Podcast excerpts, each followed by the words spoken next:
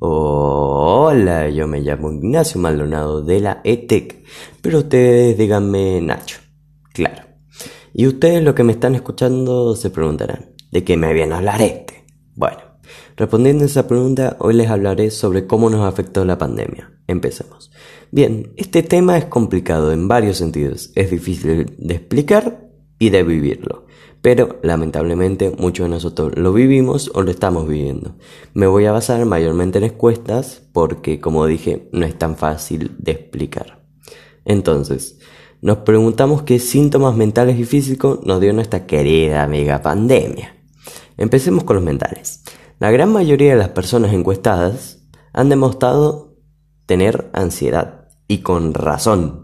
Cada vez que salimos a la calle y tener la necesidad de desinfectar todo es muy agobiante, entre otras razones. Otra razón que aumentó la ansiedad es de ver muchas noticias sobre COVID y generalmente vemos más noticias para calmarnos pero no funciona. Ver noticias sobre COVID es un dilema. Muchos dicen que sí hay que verlas, otros que no. También otro porcentaje, que no es pequeño, sufren o sufrieron depresión.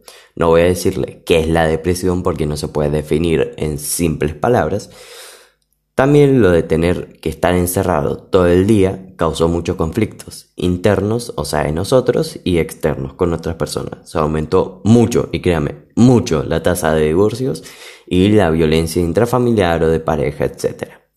Ahora hablemos de la física. Este tema no es tan complicado como el anterior, pero en algunas cosas está relacionado con, por cosas como el, estrés, la ansiedad y la depresión. Realmente nos lleva a comer mucho o muy poco. En cualquiera de los dos casos, eso afecta nuestro cuerpo. En caso de comer mucho y no saludable, valga la redundancia, subimos de peso y obtenemos sobrepeso. Y eso está relacionado con lo emocional porque afecta la autoestima.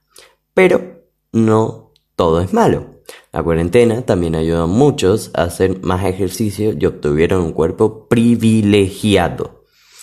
En resumen, la pandemia nos afectó tanto para bien y para mal.